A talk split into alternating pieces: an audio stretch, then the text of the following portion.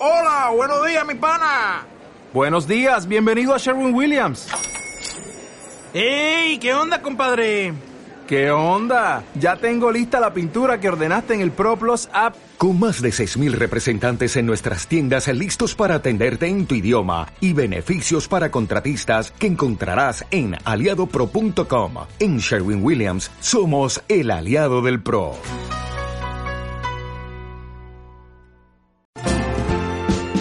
Acampañados. La trastienda del 26M.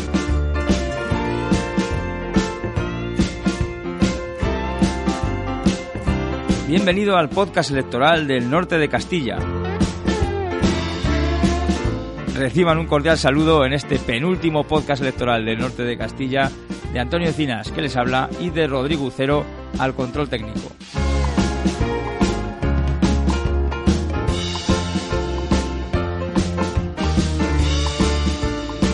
Qué poquito nos queda ya, qué poquito de campaña, apenas unas horas ya la jornada de reflexión y después a depositar papeletas en las urnas, que tenemos unas cuantas, municipales, autonómicas y europeas, con un recuento además peculiar. Hasta que no se conozcan los resultados de las europeas, no se podrán conocer los resultados de las autonómicas municipales, que nos tocan, por decirlo así, más de cerca. Tendrán ustedes una jornada de reflexión para pensar, para sopesar, para decidir a quién enviar ese voto indeciso que tenían hasta ahora.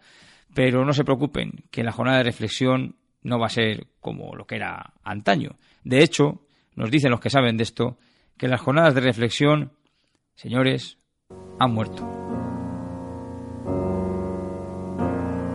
Nos lo dice, por ejemplo, muy seriamente, Julio Montes, cofundador de la página maldita.es.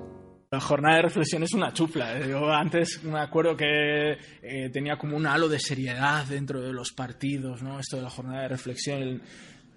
Con la desinformación y las redes sociales se ha acabado absolutamente. Nosotros, eh, cada dos minutos nos llegaba un mensaje de WhatsApp de gente preguntándonos por un posible bulo. La jornada de reflexión ahora mismo se está utilizando para desinformar eh, brutalmente. No es el único que piensa así. Raúl Magallón, a quien ya tuvimos hablando de Facebook, autor del libro Unfaking News, nos dice lo mismo, que jornada de reflexión ya no es lo que era. En general, en redes sociales y en plataformas como WhatsApp, eh, la jornada de reflexión ha dejado de existir. Eh, para que te hagas una idea, el fact-checker maldita tuvo más de 130.000 visitas durante la jornada de reflexión, lo que en aquel momento lo convirtió en el segundo día con más visitas de la historia de su página web. Entonces, en ese sentido, volvemos a lo mismo, eh, a, la, a, la, problemática que hay en torno a adaptar una legislación acorde a los tiempos actuales. Y lo peor no es que la jornada de reflexión haya terminado, lo peor es que ahora la jornada de reflexión la podríamos bautizar como jornada de desinformación, porque es, entre otras cosas, a lo que se dedican los que quieren decidir nuestro voto de la manera más torticera posible. Nos lo explica de nuevo Julio Montes, de maldita.es. Nosotros eh, hicimos una especie de equipo de emergencia en la jornada de reflexión para ver qué se estaba moviendo, sobre todo por WhatsApp y para desmentir bulos de todos los partidos, que si había un acuerdo secreto de PP, Vox y Ciudadanos para subir un 20% las pensiones, que si Pedro Sánchez se había reunido en secreto con Torra el día anterior, jornada de reflexión, todos los partidos utilizando la desinformación como arma electoral. ¿Y acaso esto es nuevo? ¿Esto no ocurría antes? Pues quizá no en la jornada de reflexión, desde luego, pero sí que la desinformación ha sido siempre una herramienta en la que los partidos políticos han confiado para intentar arañar los votos que les faltaban para llegar al poder. Nos lo cuenta Ignacio Martín Granados. Los, los bulos, las leyendas urbanas siempre han existido. Lo que ocurre es que ahora, eh, gracias a, a, las redes sociales, se propagan de manera más, más rápida y, y además eh, a la hora de tratar de buscar la procedencia de ese bulo, es decir, si una información nos eh, parece nos, dudosa o, uh -huh. o, o, bueno o cuestionamos su veracidad, acudimos a, a Internet para, para buscar las fuentes y, y es que están tan sofisticadas eh, que damos con páginas web que respaldan, digamos, esa, ese bulo, esa fake news, eh, esa noticia falsa, dándole eh, pues esa pátina de, de, verdad cuando, cuando no es así. Eh, y este es el verdadero problema. Y, y, además, como estamos en una cultura comunicativa también de la inmediatez, en el que no nos paramos a pensar y reflexionar, primero, si es verdad, segundo, a quién hace daño ese mensaje, y, y tercero, quién nos lo ha mandado y, y qué interés hay detrás de esa, de esa información, o de esa desinformación, mejor dicho, pues juega con, nuestra personalidad o o, humana de, distribuir en, enseguida esa información sin pararnos a, reflexionar durante un, instante. En esto de evitar los bulos, eh, desde luego todos tenemos nuestra parte de responsabilidad, desde los periodistas hasta los propios ciudadanos que por desconocimiento o por que por afán de difundir información acaban por viralizar esos contenidos falsos. Julio Montes eh, tiene un par de recomendaciones. En primer lugar, para nosotros, para los periodistas. En campaña electoral, sea cual sea eh, la elección, la desinformación se convierte en un arma de guerra, ¿no? Antes estaban, pues, eh, solo estaba la publicidad de los candidatos o las entrevistas. Ahora mismo la desinformación es un, arma más y por eso en elecciones municipales y autonómicas es necesario que las empresas periodísticas eh, se den cuenta que hay otra manera de cubrir las elecciones locales y es hacer un servicio a la ciudadanía, contratar a más periodistas y tener un servicio local para verificar lo que se está moviendo, ¿no? Porque nosotros al final, por ejemplo, en entonces no llegas a todos los lugares de España para luchar contra la desinformación, ¿no? Y esto es una oportunidad para el periodismo, para el periodismo local, eh, para servir a las necesidades de la ciudadanía, ¿no? A las necesidades de los ciudadanos de que no se la cuelen.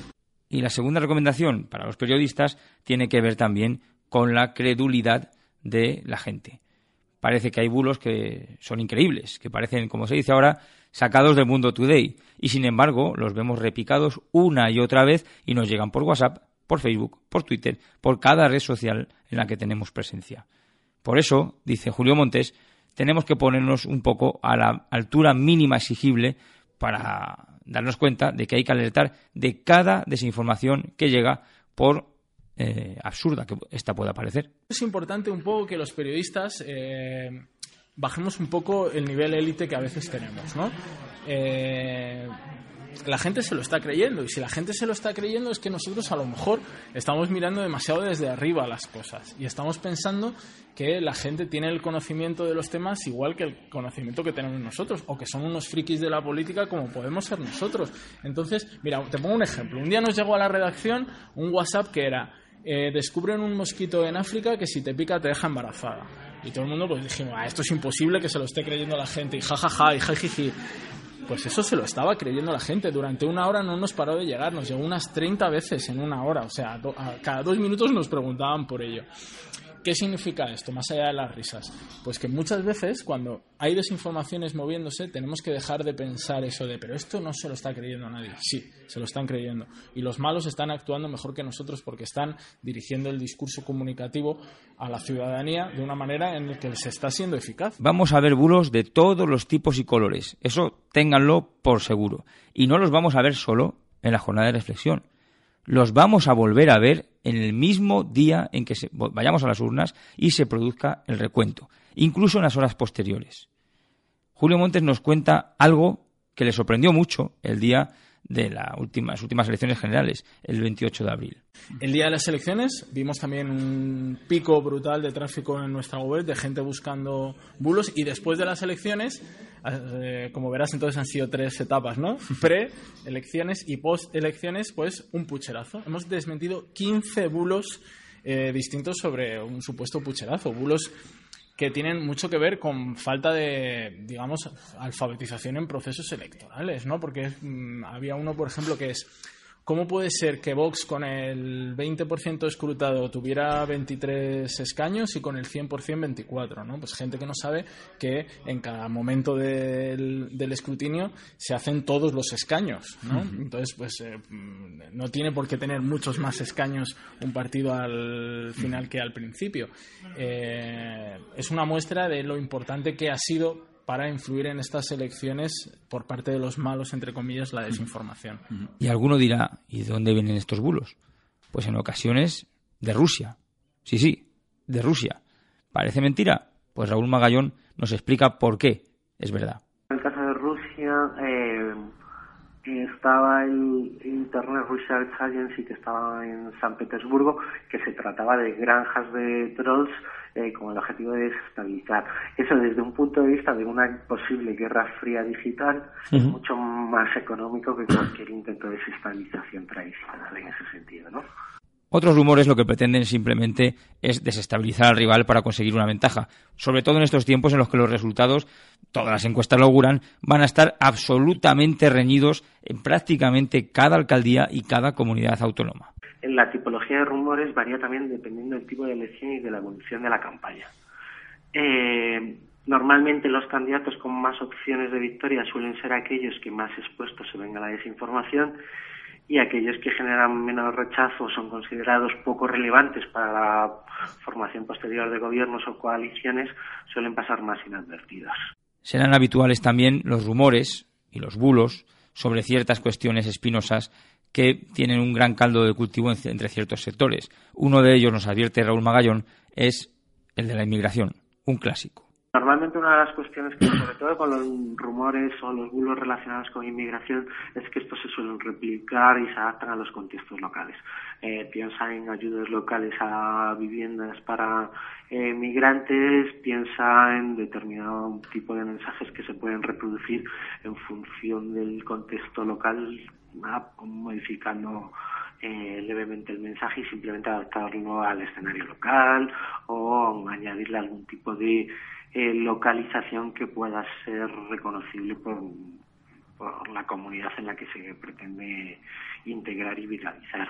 ¿Y qué podemos hacer nosotros? ¿Qué pueden hacer los ciudadanos para dejar de recibir estos bulos, para dejar de propagar estas falsedades que lo que buscan es crear un estado de opinión favorable para unos cuantos? ¿Y por qué entonces nos afanamos en difundirlos, en enviarlos al grupo de WhatsApp de los padres de colegio, en que lleguen a todos los rincones de nuestro Facebook, pues dice Ignacio Martín Granados que tiene que ver un poco con nuestra personalidad con lo que somos como humanos. Lo que hacen estas em, noticias falsas es que nos reafirman en nuestros pensamientos, eh, en nuestra ideología, eh, y aunque sea aunque sea mentira, pues nos da igual. Esto es un poco como, al fin y al cabo, esto es la afiliación partidista o ideológica es como la afiliación deportiva. Tú eres de un equipo de fútbol y te da igual que, eh, que le piten un penalti injusto en el último momento con tal de ganar, ¿no? Pues aquí igual. Así que si les llega un bulo, ya saben, mátenlo la única manera de matarlo es, primero, desmintiéndolo y segundo, no difundiéndolo. Y aún así, les advierto, los bulos resucitan. Eso es brutal, ¿no? Los, bulos Lázaro, estos que nunca acaban de morir, ¿no? Los que nacen, muchas veces decimos, ¿no? Que los bulos nacen, se reproducen, se reproducen, se reproducen, se reproducen, mueren y vuelven otra vez. a veces parece que es imposible eh, terminarnos de matar. Por eso es tan importante la ciudadanía y la comunidad, ¿no? Tener una comunidad que que cuando sepa que algo es un bulo o que el bulo vuelve, vuelva a decirlo en el grupo de WhatsApp donde le ha llegado eso, que no se canse, porque esto solo lo podemos parar entre todos, ¿no? Hagamos caso a Julio Montes y paremos los bulos, por nuestro bien.